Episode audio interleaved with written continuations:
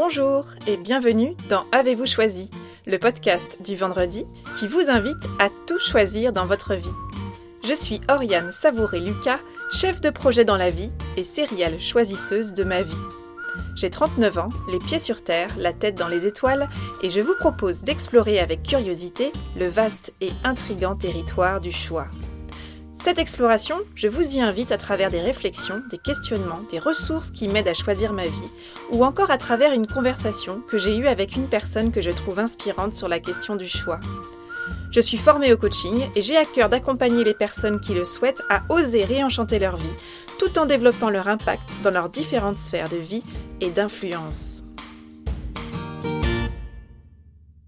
Ce matin du 14 novembre 2015, je suis enfermée dans mon arrière-cuisine et je pleure, bouleversée. Je viens d'apprendre la nouvelle de l'inimaginable horreur qui s'est répandue dans Paris la veille au soir. Je suis figée par l'effroi, les mains sur mon gros ventre de femme enceinte. La naissance de notre deuxième enfant est prévue dans la semaine. Ma fille de trois ans joue dans sa chambre. Je suis prise de nausées et mes larmes sont partout sur mon visage. Je me sens anéantie et en colère, j'ai la chance de ne pas être directement touchée par cette tragédie, et je me sens presque coupable d'être dans cet état-là alors que je ne suis touchée que de très loin par cette horreur. Et en même temps, je suis touchée en plein cœur. Deux questions me submergent. Dans quel monde vais-je accueillir mon deuxième enfant? Dans quel monde mes enfants vont-ils grandir? Le 17 novembre 2015, notre fils rejoint notre monde, entre le Bataclan et Saint-Denis. Nous vivons une bulle de grand bonheur familial au milieu du chaos national. C'est très étrange. Les messages de félicitations que nous recevons disent aussi le réconfort de recevoir cette joyeuse nouvelle à un moment de peur et de doute. Je crois avoir rarement perçu aussi nettement, aussi puissamment la beauté du monde, ainsi que mon envie de mettre du beau, de la joie au cœur de ma vie et au cœur de la vie de ceux que j'aime. Je me souviens m'être dit c'est décidé, ma résistance sera là. Dans tout ce que cela a de futile et d'essentiel, je vais veiller à mettre du beau dans ma vie et à transmettre à mes enfants la capacité à se connecter à ce qui est beau. Et en observant euh, l'incroyable ciel rougeoyant depuis ma chambre à la maternité, j'ai décidé que je voulais plus que jamais apprendre à mes enfants à déceler, à révéler et à créer du beau pour eux et autour d'eux parce que j'en suis persuadée, notre humanité se révèle dans l'attention que nous portons à la beauté du monde et à l'énergie que nous déployons pour le rendre plus beau encore. Une des aptitudes et des postures que j'ai à cœur de transmettre à mes enfants, c'est celle d'apprendre à danser avec le chaos. Le chaos, c'est ce désordre, cette confusion qui peut régner dans notre monde, qui peut venir le déstabiliser, et ce monde, quand on parle de ce monde, cela peut être plusieurs choses. Cela peut être euh, la société dans laquelle nous vivons, ça peut être euh, notre vie privée, à travers une relation chaotique ou conflictuelle avec un proche, à travers la, perte d'un être aimé, à travers la, rupture amoureuse qu'on peut être en train de vivre, à travers une situation déboussolante, euh, avec la maladie. Le chaos, il peut aussi concerner notre environnement professionnel, à travers un conflit avec un collègue, un changement d'organisation dont la logique nous échappe ou qui nous impacte directement et qui fait éclater notre cadre de référence habituel, ou encore un burn-out, une charge de travail qui nous dépasse ponctuellement ou régulièrement. Ou encore, il peut s'agir d'un chaos de notre intérieur, que cet intérieur concerne notre lieu de vie, vous savez, cette impression de capharnaüm permanent dans notre maison. Ou encore, cela peut concerner l'intérieur, notre intérieur, celui de l'agitation de notre mental et cette sensation qu'à l'intérieur de soi, des paquets de mer viennent tout balayer sur leur chemin. Chacun de nous vit au cours de son existence des moments de chaos, des épreuves à grande et à petite échelle. Dans la proposition de danser avec le chaos, L'idée n'est pas d'inviter à chausser ses lunettes roses et à choisir de ne plus voir les petits et grands creux, bosses et gravats qui peuvent paver notre réalité. La proposition, c'est d'apprendre à danser avec ce chaos, c'est-à-dire d'apprendre sur quel pied danser face à une situation chaotique de sa vie. Alors pour ma part, j'ai longtemps cru que face au chaos, il fallait faire preuve d'un grand sérieux, comme pour prouver ma bonne compréhension de la gravité de la situation, et comme pour démontrer mon engagement total à trouver des solutions coûte que coûte face à la pagaille, au méli-mélo et au micmac qui saupoudrent la vie. Vous savez, dans ces moments de vie où on a l'impression que tout nous échappe, ces journées où on a l'impression que rien ne se déroule comme prévu, c'est-à-dire objectivement, potentiellement assez fréquemment, et ces moments de vie sans dessus-dessous, cette sensation d'être ballotté, emporté par des mouvements euh, aléatoires et non maîtrisés, où on est assailli par des événements euh, imprévisibles. Donc plus le chaos régnait, plus je me préparais à parer les coups du sort. Et comme le moment était grave, bah, quelque part, euh, je considérais que ma mine se devait d'être grave elle aussi. Et donc plus chaos prenait de la place dans ma tête et donc dans ma vie. C'est-à-dire, je produisais par ma posture et mon attitude l'exact opposé de ce que je cherchais à faire, c'est-à-dire de faire disparaître ce chaos.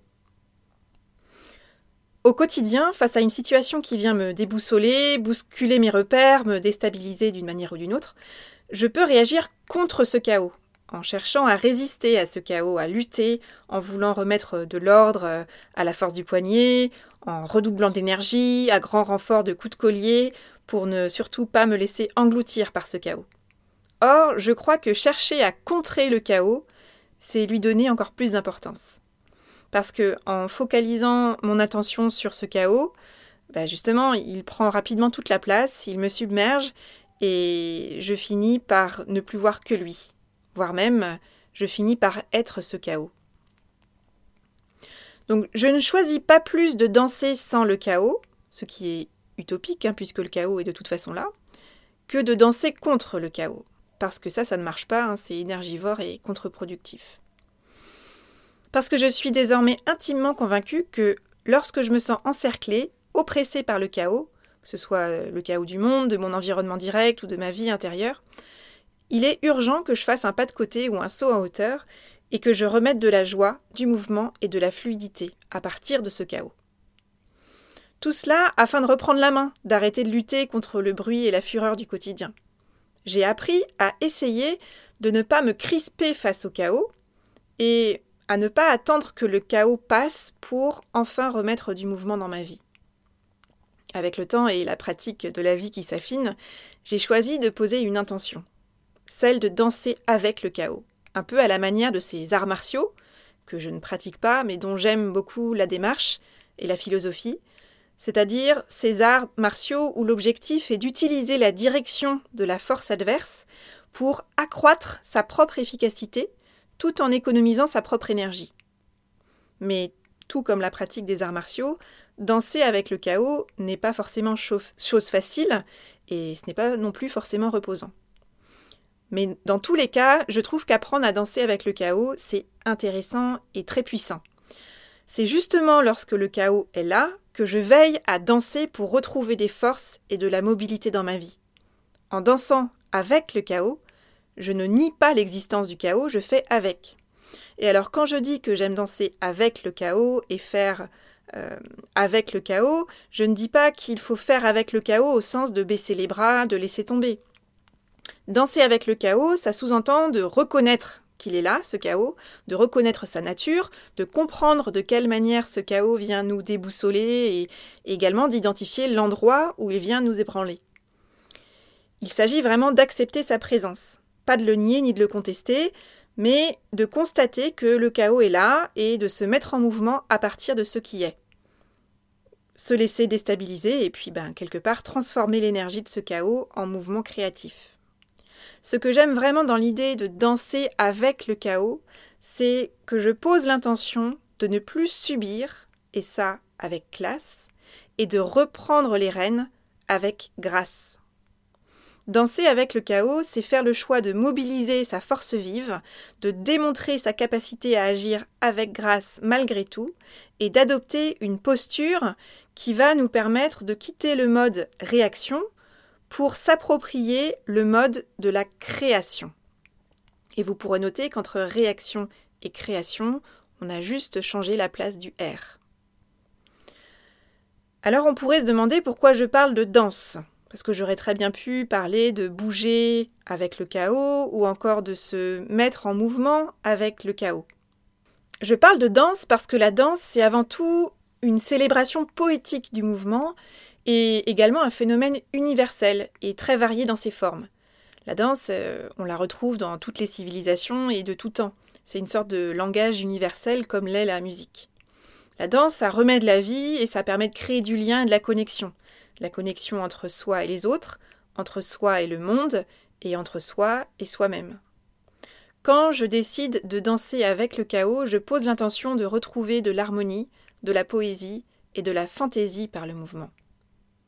Je pose l'intention de générer cette harmonie, cette poésie et cette fantaisie. Parce que la danse, c'est vraiment un langage spontané de joie, qu'on associe à l'idée de fête, de partage et de jeu. Donc inviter quelqu'un à danser avec le chaos, c'est proposer une solution pour remettre plus de jeu et moins d'enjeux dans nos vies. En dansant avec le chaos, on peut remettre son corps en mouvement de manière volontaire et rythmée, par contraste avec les mouvements désarticulés et désorganisés qui sont générés par le chaos. Alors pour moi, apprendre à danser avec le chaos, euh, ou encore déceler, révéler et créer du beau pour soi et autour de soi, cela passe par la pratique des arts et par notre capacité à reconnaître la beauté et l'excellence là où elles se trouvent sur notre chemin, puis de le dire et de le partager. Par exemple, si on pense à la pratique musicale, je crois fondamentalement qu'apprendre aux enfants à lire une partition de musique n'est pas une priorité ni une urgence. En revanche, je crois que tous les enfants et tous les adultes devraient s'autoriser à chanter, à jouer de la musique par exemple, ou encore à danser tous les jours, tout au long de leur vie, pour développer cette aptitude à danser avec le chaos. Alors, ce qui m'attriste beaucoup, c'est quand j'entends des personnes qui, se limitent d'emblée face à l'idée d'une pratique artistique. On peut entendre euh, régulièrement des phrases comme euh, j'ai pas l'âme d'un artiste, j'ai pas l'oreille musicale, euh, je sais pas danser, je sais pas bouger, je chante faux, je sais pas dessiner. Voilà, on pourrait continuer ainsi la liste très longuement. Je crois qu'il est essentiel de lâcher l'idée de perfection de la pratique artistique. Quand on pense à la danse, par exemple, il me semble prioritaire de rechercher la liberté du mouvement, la connexion à la musique, à soi.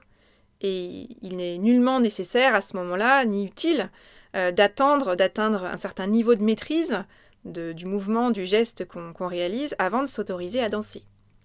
Parce que concrètement, la probabilité que nous soyons des génies artistiques est relativement faible. En revanche, quel dommage de se couper de notre puissance créatrice, de la joie qu'elle peut nous apporter et des liens et de la connexion à soi et aux autres que les arts permettent de créer. Une vie sédentaire et sclérosée, généralement, ça nous inspire assez peu. Donc l'idée, c'est de ne pas attendre de maîtriser pour faire. S'autoriser à danser de manière totalement imparfaite mais authentique, s'autoriser à saupoudrer sa propre poésie dans son quotidien dès aujourd'hui, c'est s'autoriser à apporter plus de joie et plus de mouvement dans notre vie.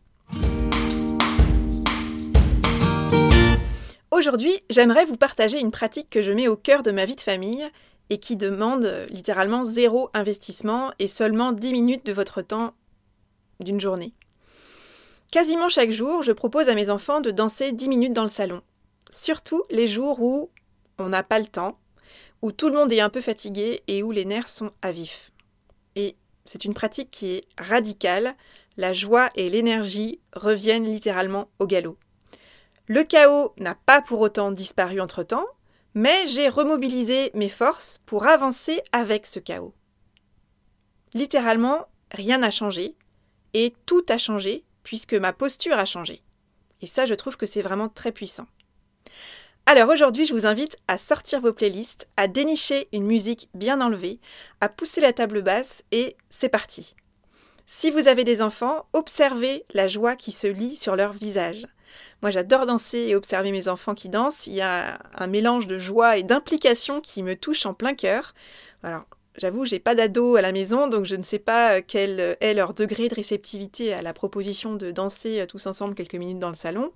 Mais voilà, embarquez les gens qui sont autour de vous, ça peut être vos colocataires, votre partenaire de vie, vos amis qui sont là. Mais voilà, proposez en tout cas. Mais à la limite, si a priori personne n'est prêt à vous suivre à la maison, lancez le mouvement, dansez seul dans le salon avant le dîner par exemple, et votre énergie sera probablement contagieuse. Bien évidemment, laissez tomber votre jugement sur vos capacités de danseur ou de danseuse. Encore une fois, personne ne vous demande une performance artistique. Il y a bien sûr l'option de danser en voiture, en mode on se dandine sur son siège et on chante à tue-tête euh, sur la playlist ou sur les chansons diffusées sur votre station de radio préférée, mais à mon sens, rien ne vaut les bons dans le salon, dans la salle de bain ou dans sa chambre, même seul. Je vous invite à tester cette pratique. Ne cherchez pas le beau geste, oubliez le jugement sur vos mouvements et dansez simplement, librement, pour remettre du jeu et moins d'enjeux dans votre quotidien. Alors, ce que j'ai remarqué, c'est que ce qui coûte le plus, c'est souvent le premier pas de danse. Face à une situation chaotique, qui peut être petite ou grande, on peut avoir tendance à se dire que la dernière chose dont on a envie, là, maintenant, c'est de danser. Or, dans ces moments-là, je vous invite justement à avoir la curiosité de tester cette pratique. Parce que le seul risque que vous courez, c'est que ça ne change rien mais au moins vous aurez bougé. J'ai moi-même constaté que j'ai parfois du mal à choisir de danser quand je fais face à une situation chaotique. Alors ça peut être choisir de danser euh, euh, littéralement, physiquement, mais aussi choisir de danser euh, dans toute la métaphore qu'on peut imaginer. Donc de mettre de la légèreté, de la fluidité, du mouvement, de la joie. Donc j'ai vraiment constaté que j'ai parfois du mal à franchir ce cap de me dire oui, tu peux danser dans cette situation chaotique. Et en même temps, une fois franchi le pas de me mettre à danser, c'est une source de joie formidable. Donc vraiment, cette, cette invitation, je, je vous la transmets du fond du cœur. Face au chaos, autorisons-nous à danser pour ensuite repartir du bon pied. Encore une fois, quand on a fini de danser, rien n'a changé et tout a changé. Vous pouvez choisir de danser un pogo, de vous laisser embarquer par la musique, de sautiller sans vous arrêter en rythme sur la, chanson que vous avez choisie, peu importe. Mais en dansant, vous allez remonter votre niveau d'énergie. Et je devine même un sourire sur vos lèvres une fois la séance de danse terminée. Peut-être que vous avez déjà identifié une autre pratique que la danse qui vous aide à remettre de l'harmonie, de la poésie, de la légèreté et de l'équilibre dans votre vie par tant de grands vents et de tempêtes, quand le chaos a envahi votre monde. Alors, je vous invite à nommer quelle est votre chorégraphie favorite dans le chaos. Quelle est cette pratique qui vous aide à danser avec le chaos? Est-ce que c'est un fou rire, une bonne comédie, une discussion enthousiasmante et revigorante avec un ou une amie. Est-ce que c'est l'écriture d'un haïku, par exemple, ces courts poèmes japonais? Est-ce que c'est la course à pied, l'ascension d'un mur d'escalade, une balade en forêt, en bord de mer, une séance de kickboxing? Cela peut être une activité défouloir ou une activité qui vous recentre, à l'inverse, selon vos goûts, vos besoins et vos envies. Mais si vous savez ce qui vous fait du bien lorsque tout s'agite autour de vous et en vous, pour vous permettre d'aller vers plus de bien-être et de joie de vivre, alors vraiment mon invitation c'est de commencer par là, de commencer par réaliser cette, cette activité, cette chorégraphie.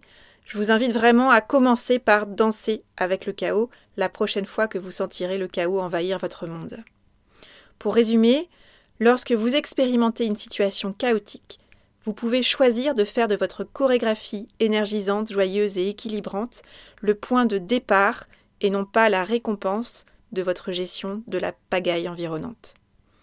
Dans le chaos, je vous invite à choisir de commencer par danser. À la fin de votre danse, rien n'aura changé. Et tout aura changé. Voilà, c'est tout pour aujourd'hui. Vous retrouverez cet épisode sur le site oriansavoureluca.com. Si vous aimez ce que je vous propose et que vous voulez faire partie de cette aventure audio, je vous invite à vous abonner à la newsletter de Avez-vous choisi afin d'être alerté dès la publication d'un nouvel épisode. N'hésitez pas à partager votre enthousiasme par écrit en déposant un avis sur le site, sur la page Facebook Avez-vous choisi ou une constellation de 5 étoiles sur iTunes et à faire connaître Avez-vous choisi à celles et ceux qui vous sont chers et que l'idée de tout choisir dans leur vie pourrait réjouir. Je vous souhaite une belle semaine et je vous donne rendez-vous vendredi prochain pour un nouvel épisode.